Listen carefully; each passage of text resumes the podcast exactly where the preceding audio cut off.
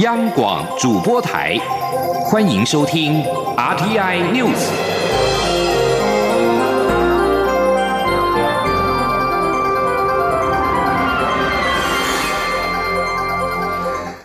各位好，欢迎收听这节央广主播台提供给您的 RTI News，我是陈子华。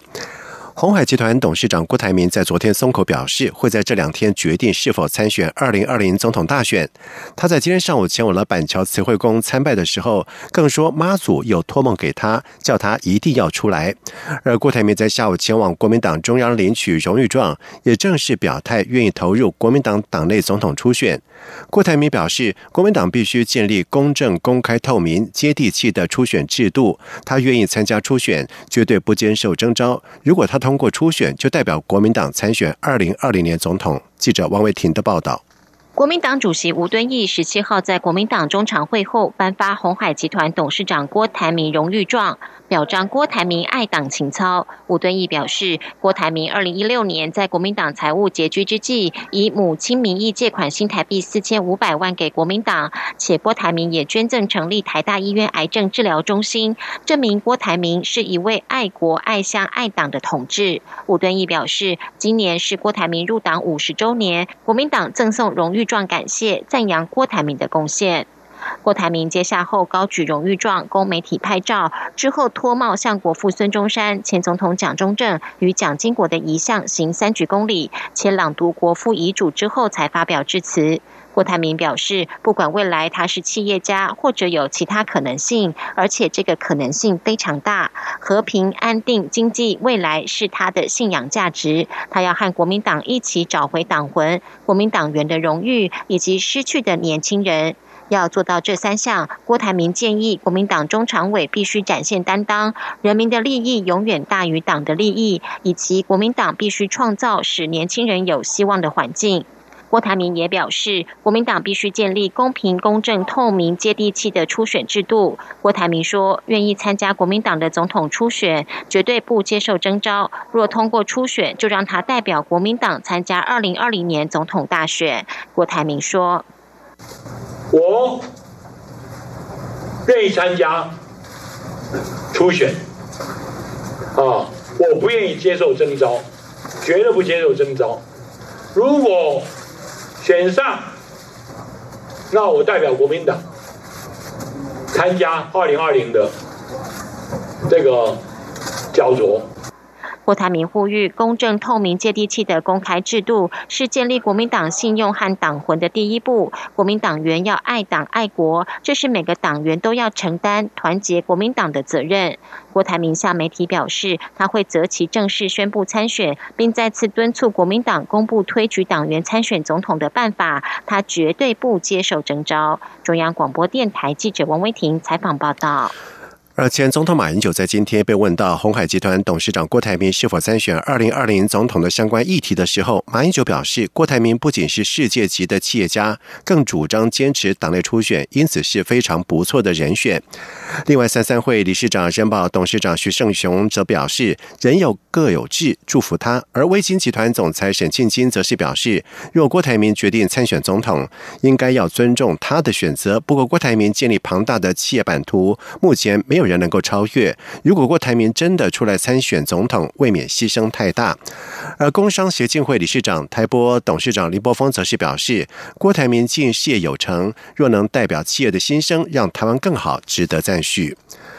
而红海董事长郭台铭在今天表态，愿意投入国民党党内的总统初选。对此，民进党新闻部主任丁允恭表示，尊重所有人参选的权利，但相信只有民进党才能够推出最能够守护国家、促进台湾发展的人选。不过，如果国民党一旦确定提名人选，到时候就会放进民进党总统初选对比式民调当中。但是，民调时程还有待中常会决定。记者刘玉秋的报道。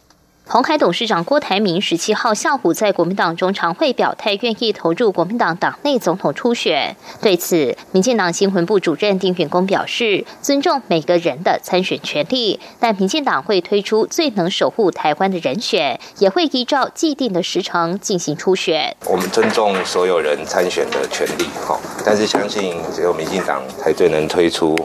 守护台湾，然后促进国家发展的人选。随着国民党内总统初选出现戏剧性发展，是否会影响目前协调陷入停滞状态的民进党内总统初选协调工作，也引发关注。丁云公则说，国民党若一旦有正式提名的人选，确实会关系到民进党总统初选民调的规则。根据初选办法，届时将会放进民进党初选对比式民调的题型中。至于会不会等国民党确定人选后再进行民调，丁允公说，待中常会之后再决定确定执行民调的期程。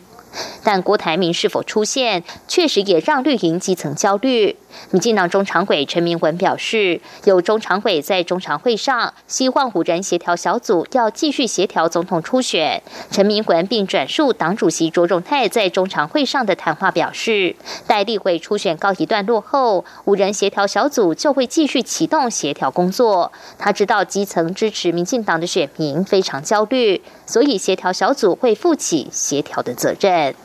中广电台记者卢秋采访报道。呃，另外，蔡英总统在上午出席南市区域会多功能渔民活动中心开工动土典礼的时候，被问到对于郭台铭可能参选的看法，蔡总统表示尊重。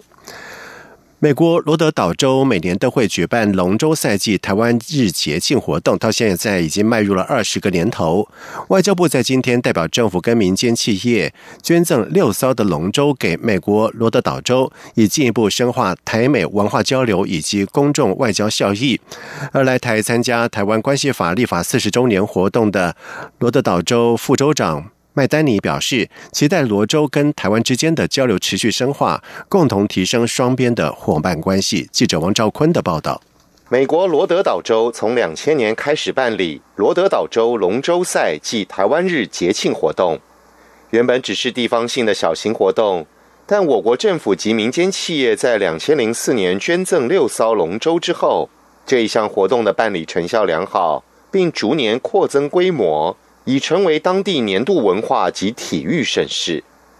外交部表示，由于现有龙舟数量不敷使用，为了便利当地更多民众及社会团体组团参赛，扩大台美文化交流及公众外交效应，我国内公司部门共襄盛举，包括外交部、侨委会、台湾企业及台商团体合力捐赠，并于十七号在外交部举行捐赠仪式。由外交部次长徐思俭主持，罗德岛州副州长麦丹尼代表罗州政府接受我方捐赠。麦丹尼致辞表示，此行访台不仅促进罗州、美国、台湾之间的文化交流，也期待双方进一步促进伙伴关系。他说：“And we are so looking forward.” 我方相当期盼关系持续巩固，不仅是基于这一项将迈入二十周年的龙舟比赛，还包括经济、贸易、教育、健康等领域，也共同促使罗州与贵国更加适合居住生活。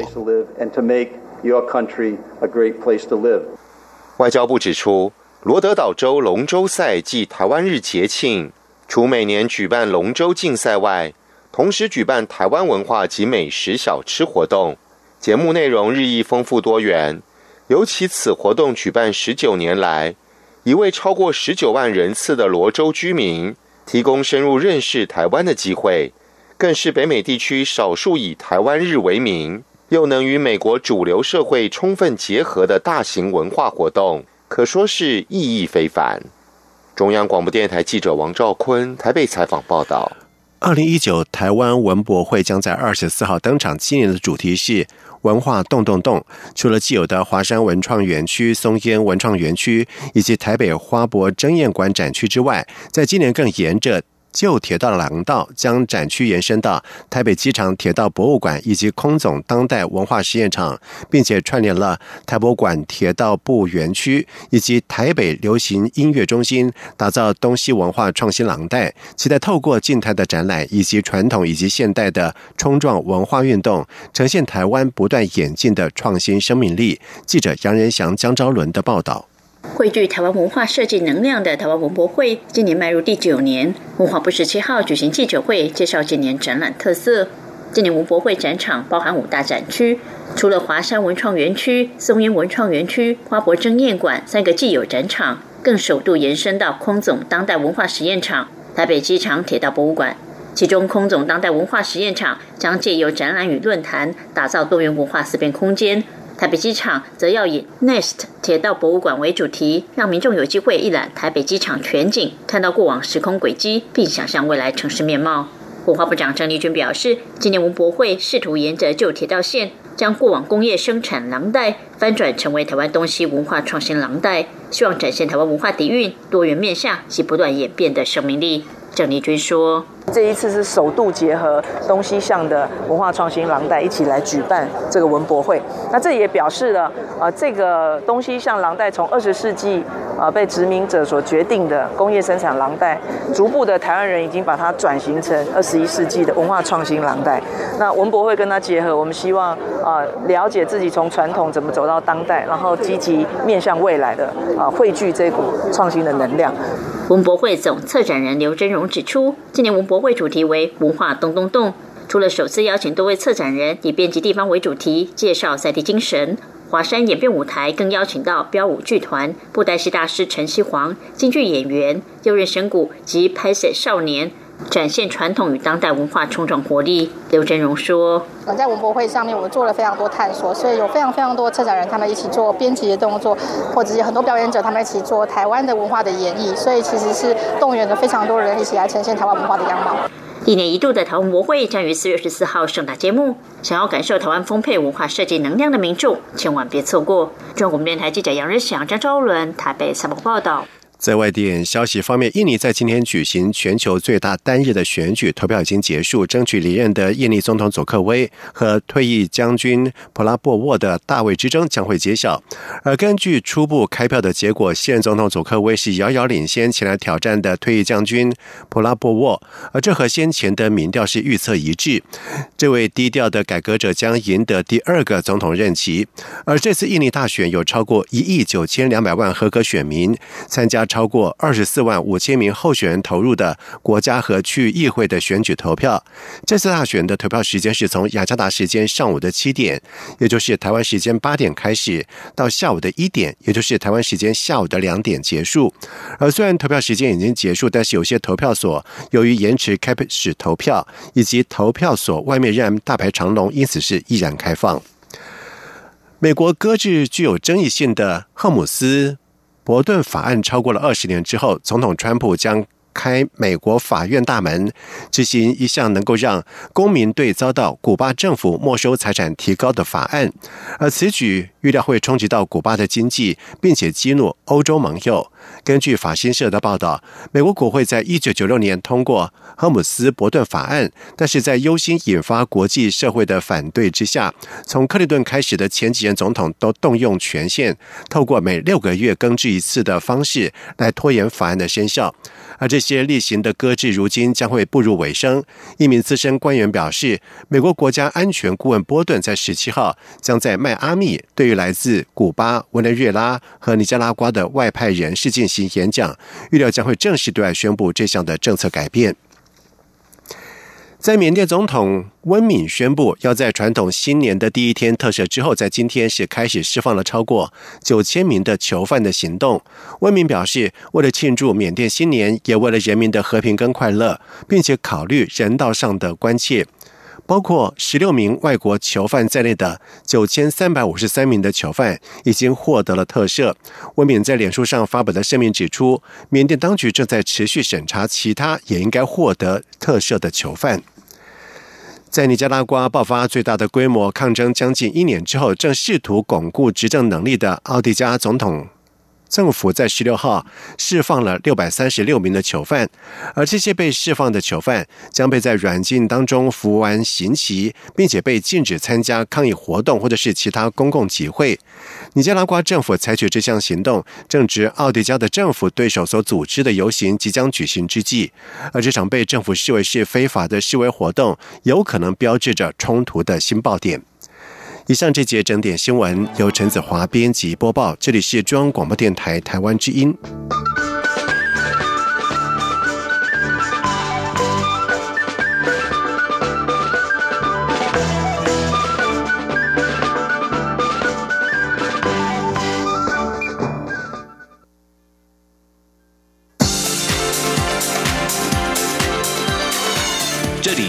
中央广播电台台湾之音，欢迎继续收听新闻。现在时间是晚上的七点十五分，欢迎继续收听新闻。针对攻击不断的扰台，蔡英文总统在上午前往了澎湖，卫冕空军天驱部队，感谢空军在这段时间时常要紧急升空守护台湾。总统并且表示，美国日前宣布新的对台军售案，并让我飞行员持续在陆克空军基地受训。这些受训的人员在回到台湾之后，将为整体战训带来更多新的知识跟刺激，强化整体的战力。记者欧阳梦平的报道。蔡英文总统十七号上午前往澎湖县马公空军基地，卫冕空军天居部队，为这段时间随时维持警戒状态、掌握中国军事动作的空军加油打气，并代表台湾人民向他们致谢。蔡总统抵达基地后，首先卫冕警戒任务人员，随后前往会议室进行精神讲话。总统表示，这段时间因为对岸基建齐出，不断在周边区域活动，严重干扰了区域和平稳定的现状。这些军事活动不仅让周边各国忧虑，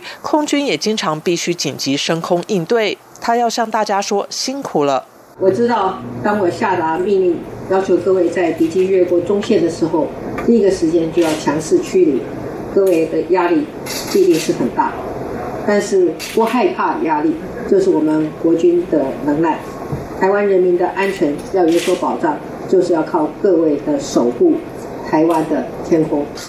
总统并表示，国防靠的不只是意志力，工欲善其事，必先利其器。这几年，国军的装备设施也一直是他非常注意的事，不仅是硬体的建造。采购软体及人员的训练也非常重要。总统指出，几天前美国宣布新的对台军售方案，让我军飞行员持续在陆克空军基地进行训练。未来将会有更多空军弟兄姐妹投入合作训练当中。当他们回到台湾后，也会为空军的整体战训带来更多新的知识和刺激，强化整体战力。总统并要国军放心。只要他当总统一天，国军的战训需求就是他最关注的事。他会让国军的制服成为荣誉的象征。中央广播电台记者欧阳梦平采访报道。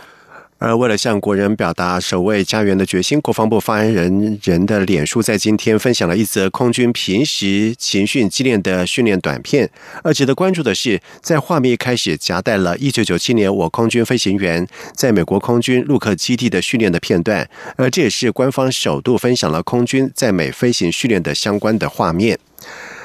桃园空服员工会长荣分会在今天和长荣航空资方代表进行了第三度的劳资协商，不过最终仍然是以破裂收场。空服员工会表示，最快将在这个礼拜五召开会员代表大会，决定是否启动罢工投票。记者吴立军的报道。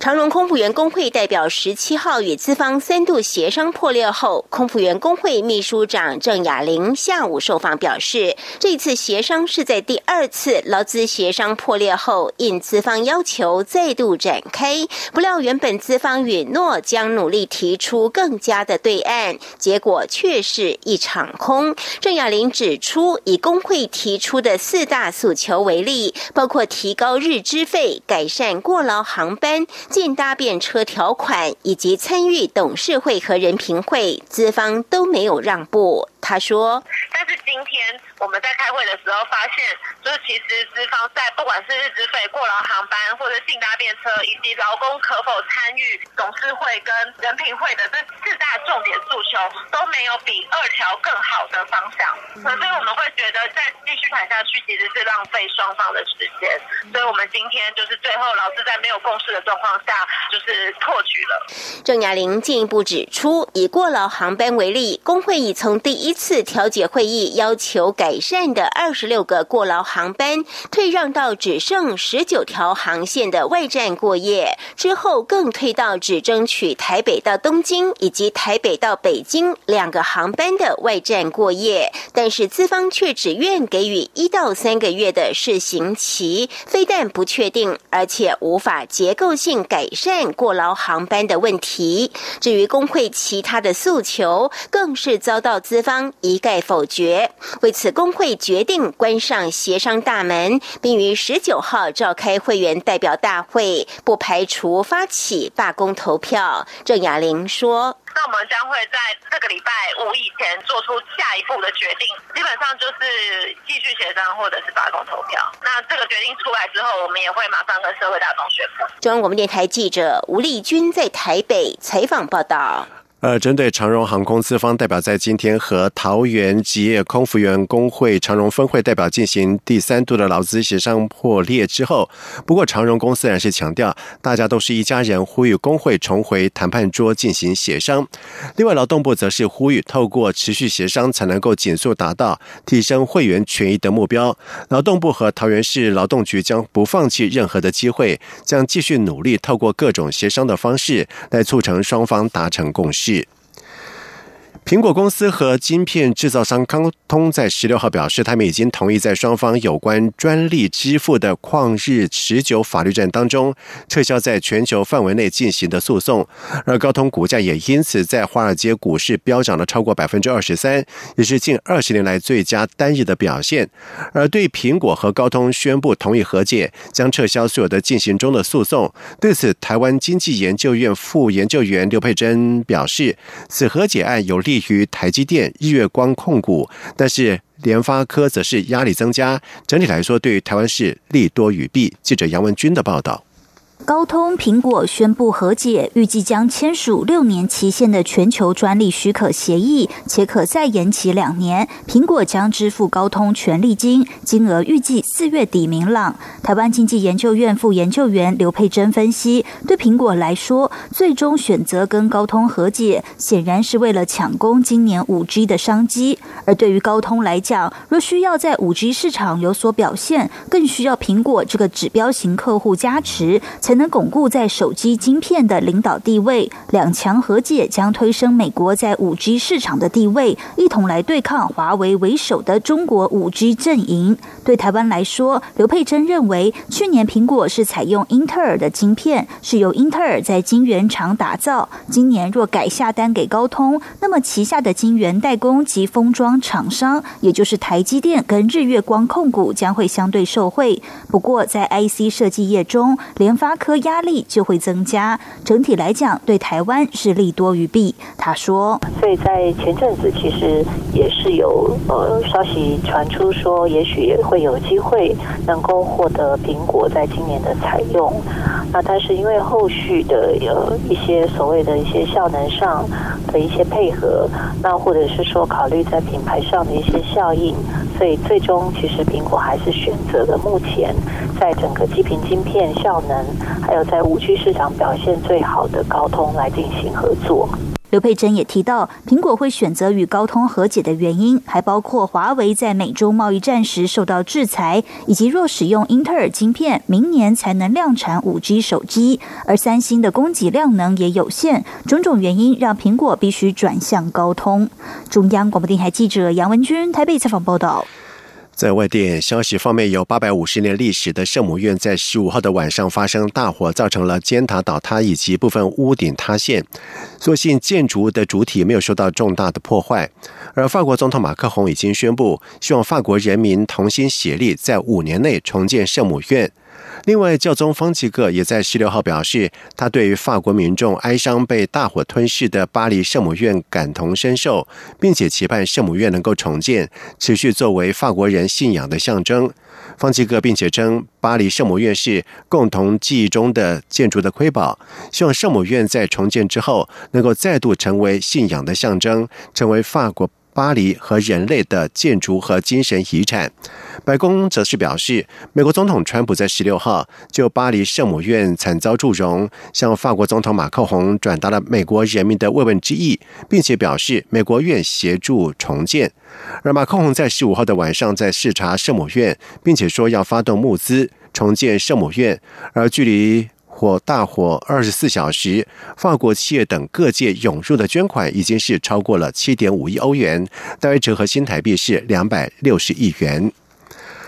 二零二零年的东京奥运暨帕运组织委员会公布了奥运竞赛的三十二大项、三百二十六小项的竞赛的详细的日程。东京奥运在七月二十四号的开幕式，以及在八月九号的闭幕式，都在晚上的八点，也就是台湾时间晚上的七点到十一点举行。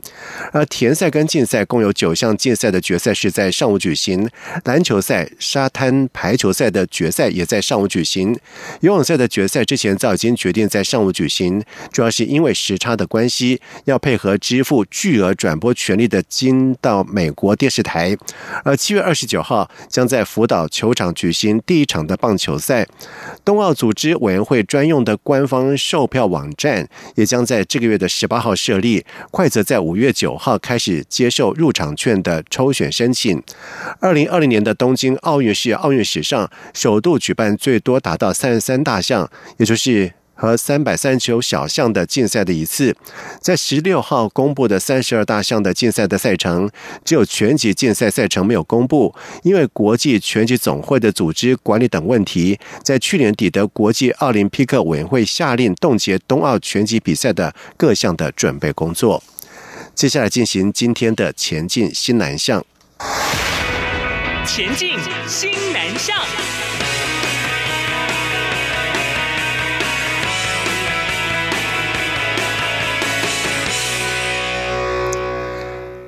内政部在今天表示，二零一八年来台旅客共一千一百零六万，而其中东南亚地区的旅客达到了两百四十二万人次，占百分之二十一点八九，人数以及占比双双创下历年新高。而入境的人数增加最多的是菲律宾跟越南。而台湾去年出国是一千六百六十四万人次，以增加比率而言，赴泰国增加率最高，达到了百分之十八点四六。记者王维婷的报道。内政部移民署十七号表示，二零一八年来台旅客共一千一百零六万，其中东南亚地区的旅客达到两百四十二万人次，占百分之二十一点八九，连续九年呈现增加趋势。入境人数增加最多的是菲律宾及越南，显示政府推动新南向政策成果丰硕。统计指出，二零一八年来台旅客前五名分别为中国两百六十六万余人次，日本一百九十六万余人次，香港与澳门一百五十三万余人次，韩国一百零一万余人次，美国五十五万余人次。入境人数增加最多前五名分别为菲律宾、越南、日本、泰国及印尼。内政部移民署入出国事务组副组长林怡俊说。入境的人数增加最多的是菲律宾跟越南，另外入境人数增加最多的前五名分别是菲律宾、日本、泰国、印尼，也以东南亚国家居多。其中哈，本身一百零六七年跟一百零六年比较哈，本身菲律宾多了十二万八千余人次，越南多了十万七千余人次，日本多了七万多人次，泰国也多了两万七千多人次。移民署统计指出，国人出国首选仍是日本。二零一八年出国一千六百六十四万人次中，首站抵达日本的有百分之二十八点九九，其次为中国、香港、韩国及泰国。和前一年相较，除到香港减少七万多人次外，前往中国、日本、韩国及泰国都增加。依增加比率来说，二零一八年赴泰国增加率最高，有百分之十八点四六，赴韩国及越南分列二三。三名增加比例分别为百分之十八点二二和百分之十四点四三。移民署也表示，因为推动新南向政策的关系，从高雄出发前往东南亚地区的航班增加，也使国人赴东南亚洽商及旅游的热度持续增加。中央广播电台记者王威婷采访报道。菲律宾旅行社协会会长。杜按钮在日前表示，台湾开放菲律宾国民免签之后，菲国旅客开始造访台湾，发现很多过去未知的吸引人之处。他最近第二次造访台湾，也发现了怎么玩都不够。